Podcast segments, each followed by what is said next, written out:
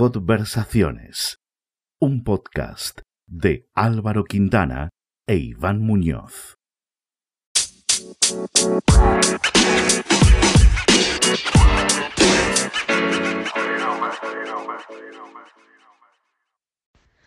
Hoy tenemos con nosotros a Jorge Jiménez. Tiene 28 años y es médico residente de cuarto año en el Hospital Universitario de Getafe. Oye, Jorge, estamos aquí, Quintana y yo, pensando Bueno, la última vez que, que nos vimos. A ver si, si lo recuerdas. O los tres Yo juntos la verdad que no soy capaz de acordarme. hostia, la última vez que nos o, vimos. o individualmente. Yo me acuerdo individualmente. Los tres juntos me cuesta un poco más. Y no sé si la última vez que nos vimos. eh, persona, claro.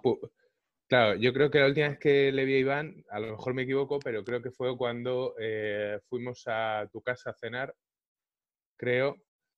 Y fuimos a. Vamos, bajé al Burger King a comprar unas hamburguesas y tal, y luego echamos un Dixit. Sí, señor. Conmigo sí. Bueno, pero, pero ¿hace cuántos días o qué fecha aproximada? Buf, yo creo que era. Uf, no me acuerdo, finales de febrero, creo que era. Cuando, co- cuando coronavirus era una gripe solo, ¿no? Cuando el coronavirus solo era, Era un problema menos. en China. sí. Solo O era sea, un problema estaba en como China. lejos. Yo creo que había pasado ya aquí en España, pero estaba lejos. Sí, solo era una- un atisbo que decíamos, esto en España, esto no va a pasar. A mí si me hubieran preguntado hace tres meses, hubiera pensado que ni de coña hubiera estado en esta situación.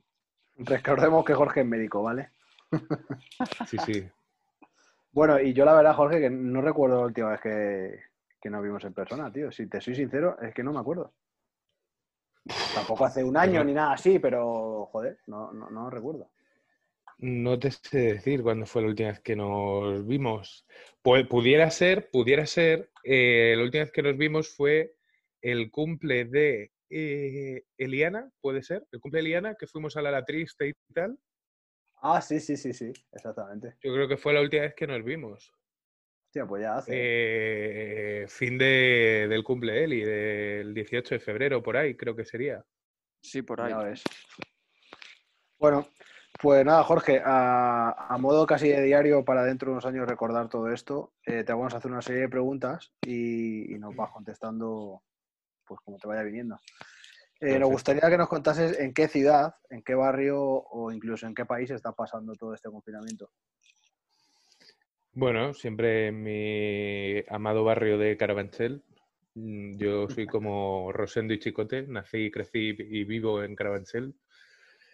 Y bien es cierto que mi base de operaciones, O Carabanchel bajo, porque tiene la Carabanchel alto, ¿no?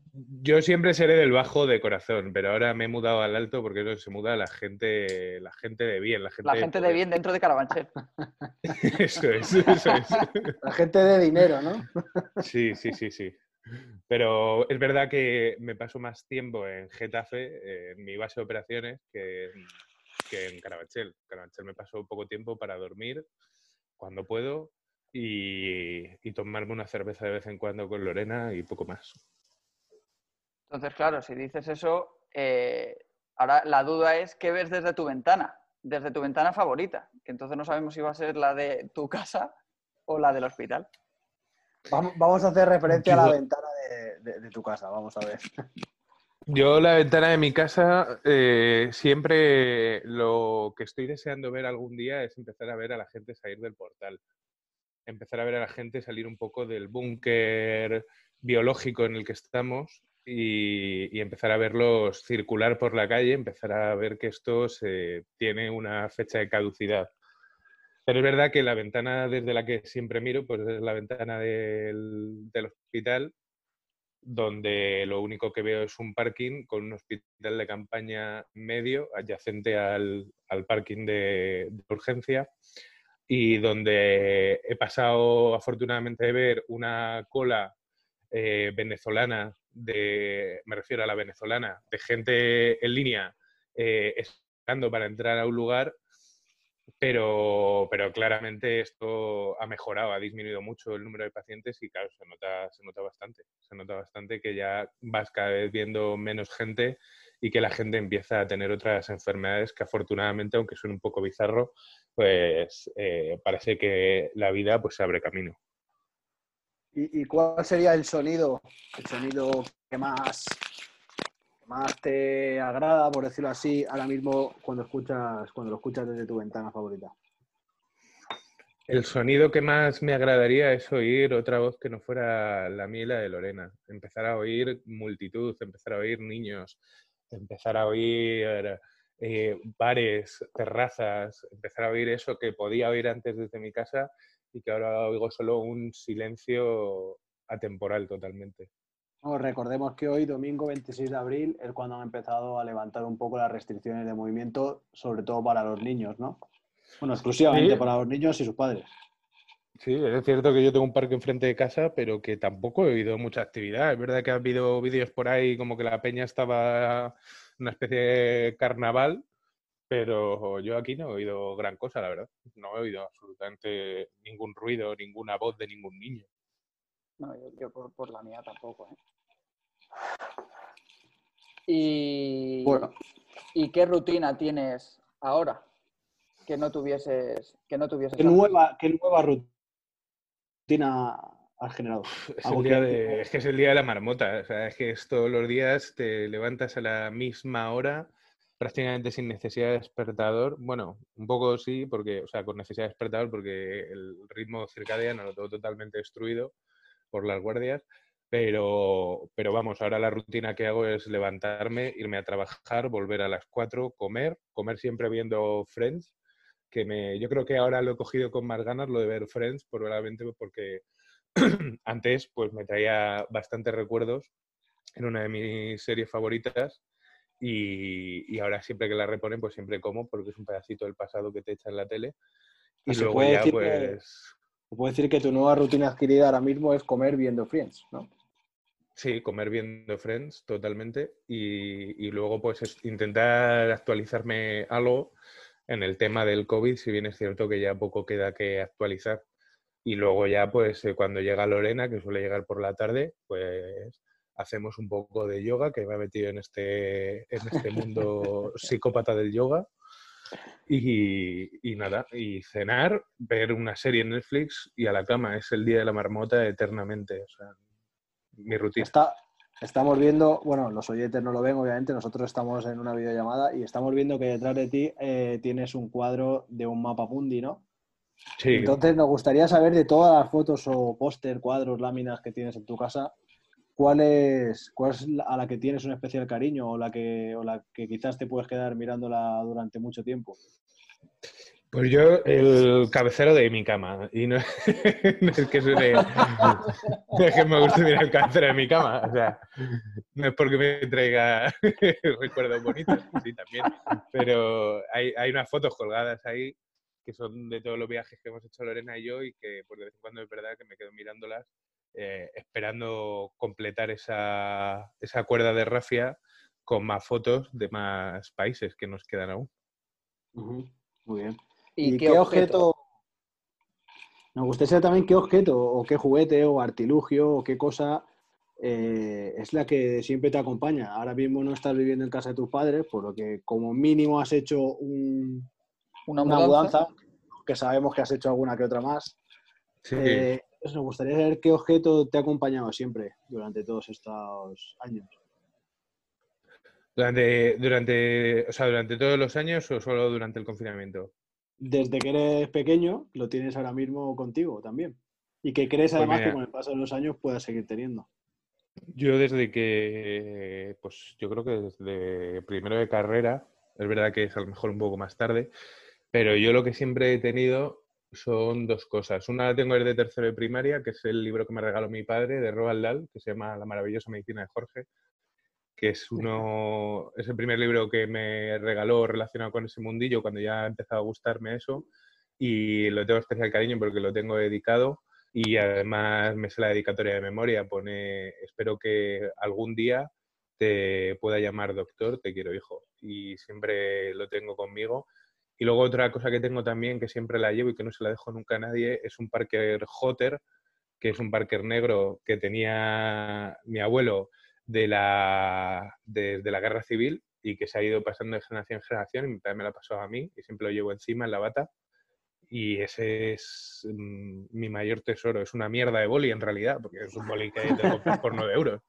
Es tu, Pero, es tu coño, objeto fetiche, ¿no? Tu objeto Es mi fetiche. objeto fetiche y que no lo puedo perder. Es el objeto histórico de la familia.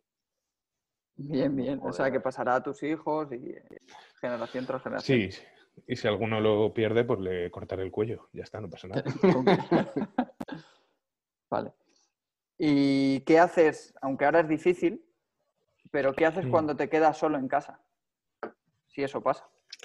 Buf, pues sí, sí, sí pasa, porque como te digo, Lorena curra de tarde siempre, casi siempre ahora con el tema del confinamiento y antes prácticamente también, porque tiene contrato de refuerzo.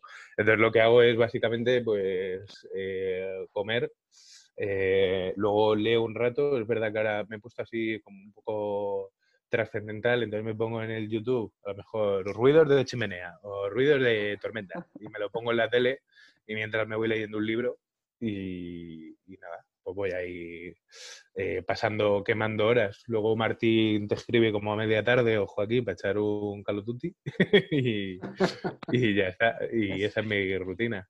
El Call of Duty es mi- es el juego de- del confinamiento. ¿eh? confinamiento. De nuestro Eso, confinamiento. claramente, claramente. Sobre todo te permite matar a la gente. Entonces, es una cosa que es, es la parte Joder. tanática, es la parte tanática de salvarles eh, por un lado y poder matarles virtualmente. Los salvas en la realidad y los matas en, en la En la virtualidad. ficción, en la ficción siempre.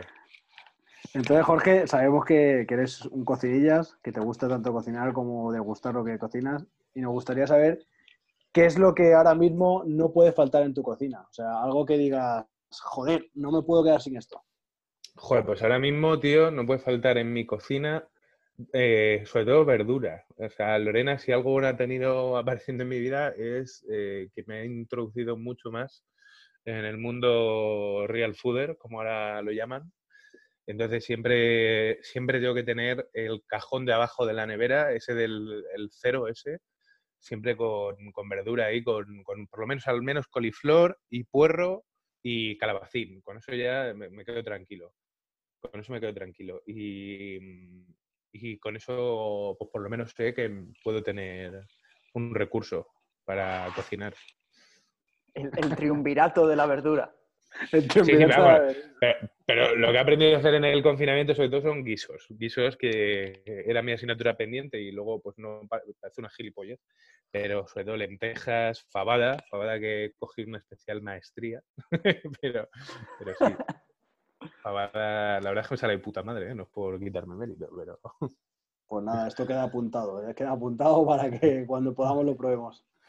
Sí, Sí, lo Y si tuvieses que pedir algo ahora mismo a domicilio, pudiendo pedir lo que fuese, ¿qué pedirías? Un goico. Un goico. Pero, pero vamos, pero así. Sin Pero dudar, ya, ¿eh? vamos, un- pero total, una Threller de esas. Una Threller mm, de, de 17 pisos, por favor. Una hamburguesa, Eh, ¿no? Sí, sí, pero de Goico, tiene que ser de Goico, porque es verdad que hay hamburgueserías y tal, pero a mí personalmente Goico, sin duda. Entonces, eh, se puede entender por lo que dices que el primer sitio al que irás cuando esto acabe sea el goico, primer restaurante o bar. Mm, Bueno, el primer restaurante al que iré será el denominación de origen. Sí, o sea, eso está claro. Que es mi restaurante favorito. Y luego ya, luego al Goico, sí. Pero primero la denominación. Ya que estamos siguiendo la línea esta de la comida, eh, nos gustaría saber eh, qué desayunas. ¿Qué es lo que desayunas? Pues siempre desayuno el pan de nueces del Lidl, este que compramos como si no hubiera un mañana, eh, como las viejas locas estas que se llevan 17 kilos de pan. Entonces tenemos pan como para enterrar, mm, como para enterrarlos a todos. O sea, que no te puede faltar ni verdura ni el pan este, ¿no? No, el pan, el pan. Es verdad que sí, eso se me olvidó decirlo antes, el pan. Si no tengo pan para desayunar me pongo nervioso.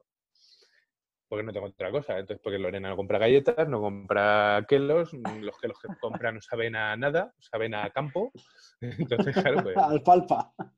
ya, tengo, que, tengo tener pan, por lo menos un, po- un pan con aceite, un poquito de, de pavo y queso. Bien, bien. Y siguiendo con cosas de casa, eh, ¿cuál es tu tarea del hogar ahora favorita? Entiendo que por lo que dices será cocinar, pero Eh, Que, sí, que- que te da duda. más paz re- realizar. Lo que más Cocinar, cocinar, cocinar saliente de guardia. O sea, yo creo que me permite no pensar, solo pensar en cocinar. Y o sea, después de estar 24 horas trabajando, te apetece cocinar. Sí, hoy de hecho no me ha costado. Hoy estoy saliente de guardia y no me ha costado, vamos. Que, es lo que me relaja, tío. Me relaja cocinar y, y no pensar en absolutamente nada. Intenté hacer un conato de planchado, pero fallido. eso es, como una manualidad. Y tú y yo de manualidad vamos mal. O sea, que es que planchar para ti, para mí, es algo pendiente. Siempre hemos sido jodidos. Para los que no conozcáis a Jorge, es una persona con cierta falta de destreza manual y un poquito despistado, con lo cual si se pone a planchar lo más probable es que salga las noticias con la, con la camisa ardiendo. Sí, de hecho me mandó era unas fotos por WhatsApp de una plancha que había hecho que se sorprendió que hubiera tardado poco, pero claro, luego es que en realidad estaba más arrugado que, antes de planchar. Entonces, pues bueno, pero vamos, que tareas, tareas no me gusta realizar ninguna, solo la cocina. Y limpié el baño hace una semana y, y ya estoy cogiendo la técnica de Álvaro de entrar como en Chernóbil Así que perfecto, perfecto, perfecto. Entonces, Jorge, eh, ahora mismo, ¿qué, a, los que nos están escuchando y a nosotros mismos, ¿qué nos recomendarías eh, como lectura o como un disco, un grupo, alguna canción que estás escuchando casi en bucle o alguna serie o película que, creas que merece la pena? Pues mira, eh, canción o grupo, mm, ahora estoy escuchando grupos que uno ya me gustaba de antes, lo que pasa que lo tenía un poco abandonado y ahora lo he retomado, que se llama Beirut. Es un grupo de, unos músicos canadienses de indie y estoy escuchando mucho una canción que se llama Elephant Gun, que me la pongo casi en bucle porque me encanta. Y estoy escuchando mucho antes de ir, siempre antes de ir es una de las rutinas que hago antes de ir a la guardia eh, si estoy solo, me pongo Beautiful Day de U2. Y luego serie. Es que he visto tantas que yo creo que ya me he pasado Netflix, ya me han pasado los créditos de Netflix. pasado a nivel. ¿no? pero puede ser una que, te guste mucho. O sea, no tiene por qué ser actual, ¿eh? No tiene por qué ser actual. Eh, Twin Peaks, la primera temporada. Estamos, estamos viendo en pantalla que, está, que llevas puesto una camiseta de Peaky Blinders. Sí, esa sin duda es una de mis series favoritas, ya lo sabéis. Yo soy muy Arthur Selby. siempre seré de Arthur Selby. La locura en persona.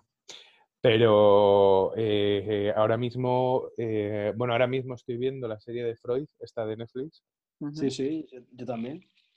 Estoy viéndola y... ¿Cómo le pega la cocaína? Sí, sí, macho, le pega la cocaína como si fuera ibuprofeno. Es la, época, es la época. También eh, eh, Alan Poe disolvía cocaína en agua para escribir. O sea que, pues mira, una serie que yo recomendaría a la gente que viera ahora en confinamiento eh, sería la serie de, de, joder, lo diré, de Nick, de Nick, de Clive Bowen, que creo que relata muy bien cómo de rápido progresa la medicina en tan poco tiempo. ¿En qué plataforma la podemos encontrar? Pues creo que está en HBO, si no me equivoco. Creo que está en HBO. Y son dos temporadas, porque creo que esta la rodó, no sé, corrígeme, Iván. Steven Soderbergh, creo que fue. Sí, sí, sí, puede ser.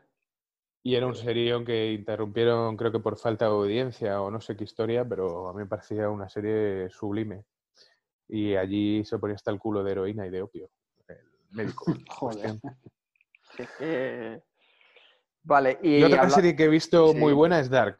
Si no la habéis visto, Dark. Dark es la polla. yo la tengo apuntada, tengo ahí. Es una rayada mental. Yo todavía he terminado la serie, pero no sé de qué va. No me pregunté de qué va, pero no tengo ni puta idea. o sea, es una, es una rayada alemana eh, que es peor que el gato de Rodinger. O sea, es una cosa loca. Y de libro, pues ahora me estoy leyendo dos. Uno se llama, sé que soy muy cansino con el tema, pero es también de medicina. Se llama Una historia escandalosamente breve de la medicina, de eh, Jane Duffin. Se llama la escritora, que es una profesora, una historiadora de la medicina de Harvard, de Queen's University, perdón. Y sobre la brevedad de la vida de, de lo diré, de Seneca. Muy bueno, un clásico. ¿Y qué recomendarías ¿Qué recomendaría de qué? de, de- del libro?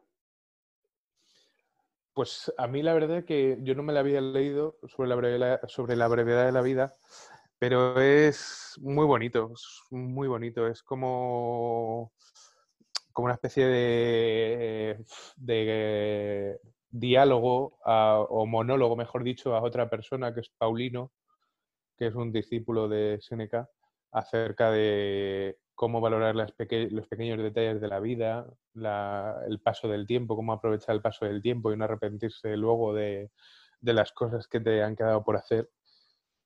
Y la verdad es un libro muy, muy bonito.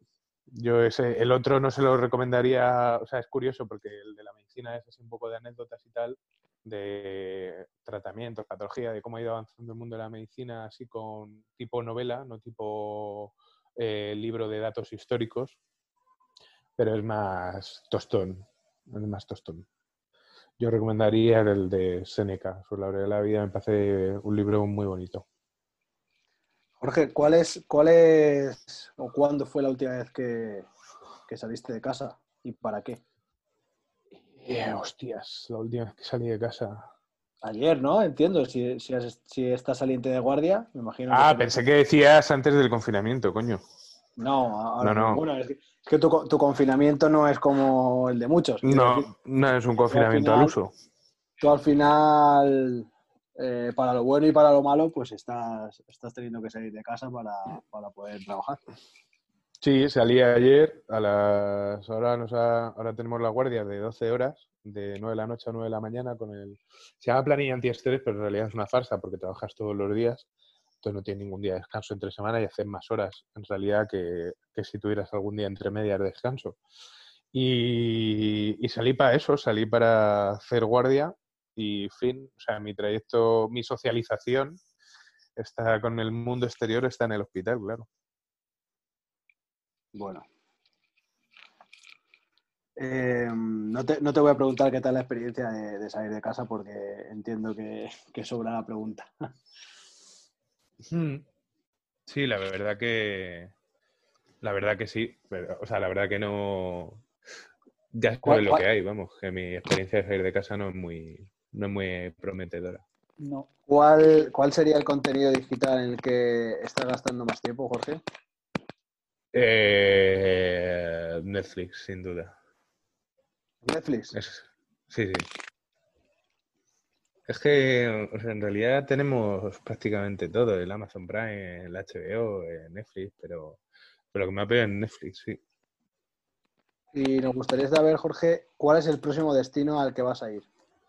Cuando Islandia. pueda- ¿Sí? Sin lugar a duda. Sin lugar a duda.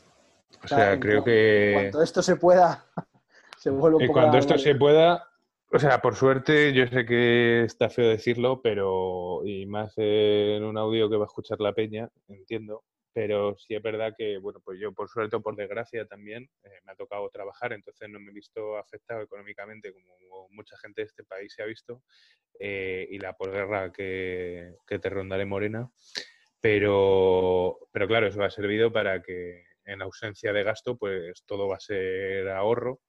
Entonces, pues Lorena y yo hemos hecho una hucha que la estamos mes a mes llenando con intención de en cuanto esto se acabe ir a apreciar la belleza del mundo y, y eso solo se puede hacer en países como Irlandia. Habrá muchos, pero que Islandia es una de Sí, las destino que tenía clavada. ¿Y dónde te gustaría vivir? Si pudieras elegir futuro? un sitio diferente a Carabanchel. Eh, uf, pues esto va a sonar muy moñas, ¿eh? pero me gustaría vivir cerca de, cerca de mis amigos y de mi familia.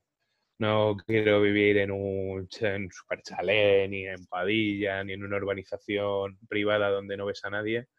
Eh, me gustaría vivir eh, cerca de mi gente, cerca de vosotros, de mis padres y llevar Bueno, una también te vida digo que- más normal. Todos podríamos irnos a una organización de lujo, ¿no? Y vivir así juntos. No, tampoco, porque yo necesito, yo necesito el barrio, la vida de barrio, la vida de ver a la gente, de comercio, de, de no tener que coger el coche para ir a por el pan, de bajar a, a la, a la puerta de mi casa y tener una frutería, un mercado. Un mercado es vital, tener un mercado cerca para poder Sí, comprar cosas. Yo necesito vida de barrio, de, de núcleo urbano. Vale, entiendo que si tuvieses que, que estudiar otra vez medicina, estudiarías medicina. ¿No? Sin duda, sin duda. Y Ahora si no- más que nunca. y si no existiese, ¿qué estudiarías? La inventaría. Eh, queda muy bien. no, pero no, no, sí. Si no existiese, hubiera estudiado, ya sabéis lo que hubiera estudiado. O sea, si yo no existiese la medicina, hubiera estudiado filosofía. Es que me encanta y que es una de mis espinas que en algún momento me sacaré, pero, pero si no existiese, hubiera estudiado filosofía, que es la, la cumbre de todos los saberes. Estoy de acuerdo, ahí estoy de acuerdo. Entonces, Jorge, si, si ahora mismo, bueno, parece que el 2 de mayo dice, dice el gobierno que podremos empezar a salir a la calle a, a realizar cierta actividad física, pero a día de hoy, ¿qué deporte harías en la calle si pudiese salir? Buf, pues ahora mismo en la calle haría bici, la verdad. Que siempre lo pensaba con mi padre, que me decía cuando no estábamos en confinamiento, venga, que te voy a buscar y tal, y salimos a hacer un rato bici. Y la verdad es que es un deporte bastante solitario, que lo puedes hacer solo o como con una persona o en grupo. Y siempre decía que no, que no me apetecía, tal. Ahora sí lo haría, saldría en bici. Ca- Casi más por ver a tu padre que por coger la bici, ¿no? Tal vez. Sí, realmente sí, porque los echo muchísimo de menos. Claro, yo sin verlos desde el día 26 de febrero. ¿Y cómo te está, cómo te está marcando esto? Muy mal. O sea, yo creo que, como te decía antes, o sea, eh, creo que, mira, mi jefe dijo una frase una vez en una de las reuniones al principio del todo que dijo que no vamos a ser las mismas personas después de que todo esto pase y creo que va a ser así. Creo que la carga emocional que hemos estado soportando, eh, el venir todos los días a casa las primeras semanas, todos los días sistemáticamente entrar en la puerta, por la puerta llorando, salir del hospital llorando, el drama nacional que hemos vivido, eh, yo creo que no se, va, no se va a olvidar nunca. Toda la gente de mi hospital que han ido cayendo y que les conocías de vista, eh, que también han caído muchos sanitarios y no sanitarios, eh, pues eso creo que te deja al final una, una marquita en el fonendo, como quien dice, y no se te olvida absolutamente nunca. Y a toda esa gente que no hemos podido ingresar en la UBI, con la que te juro que sueño muchos días, y toda la gente que hemos ingresado joven y que hemos visto morir cuando el día anterior habían estado hablando con sus hijas, sus hijos, yo creo que eso no se me va a olvidar en la puta vida, en la vida. Ya ves. No sé si se escuchará en el audio, pero justamente con tus palabras se escucha de fondo una sirena, ¿no? De una ambulancia. Es casi. Sí, casi es que son las casi la 8, son banda las sonora. 8. Sí, Es bueno, día- hoy, la hora del hoy- aplauso. hoy se supone que, que no se debía aplaudir, ¿no? Decían que el domingo 27 de abril, a modo de protesta, eh, se solicitaba por parte del colectivo sanitario que no se saliera a aplaudir. Aunque bueno, ¿qué quieres que te diga? Aunque esa reivindicación la haga por parte del mundo sanitario, a mí me gustaría aplaudirte a ti y a toda la gente que, que está participando eh, socialmente para que todo esto Salga bien. Pues sí, ya no solo nosotros, sino todos los que no son sanitarios y se dedican al sector alimentación, hostelería, que te hacen llegar la comida a domicilio, toda esa gente, los bomberos, los policías, toda esa gente, pues se merece también todo el respeto y el reconocimiento y a partir de ahora empezar a valorarlas más y no criticarlas tanto, sobre todo a la- al ejército y a la policía y a los bomberos. Claro que sí. Y ya para ir rematando, Jorge, eh, estamos elaborando, ¿no, Iván? Un ranking de, de acumuladores, de acumuladores. Se dice que los productos que más se están acumulando ahora en estas fechas es el papel higiénico, eh, la harina, ¿no? Por aquello de, la, de la repostería y eh, la cerveza. Entonces nos gustaría saber cuántos rollos de papel higiénico tienes, cuántos kilos de harina y cuántas latas de cerveza o litros incluso. Buf, eh, hay que decir que el único que bebe cerveza de casa soy yo, entonces Lorena no bebe. Rollos de papel tenemos como, yo creo que tenemos que tener como unos 10 o así, unos 10. Eh, lo que pasa es que yo sabéis que soy primero toalla gordo y luego ya la toallita para dejarlo, para dejarlo fino. Y, y, y cervezas, pues debo tener unas 12 o 13 porque salía, bajé a comprar ayer y compré estrellas y Budweiser y debo tener unas 12 o 13 en la nevera. Está bien, Y, está bien. Harina, te- harina tendré como un kilo, más o menos. Muy bien. Pues nada, Jorge, eh, muchas gracias por haber participado y también muchísimas Y gracias ánimo. por, por todo lo que estáis haciendo por la sociedad. Gracias a vosotros, cabrones. Me ha hecho mucha ilusión esto, no me lo esperaba en absoluto. Nos escucharemos dentro de unos años y seguramente alucinemos con todo esto. Sí, sí, Sí, hombre, nos reiremos, nos reiremos. seguro. Un abrazo. Pues nada, guapos. Nos Un vemos. abrazo, Chao. un beso, Adiós. chao.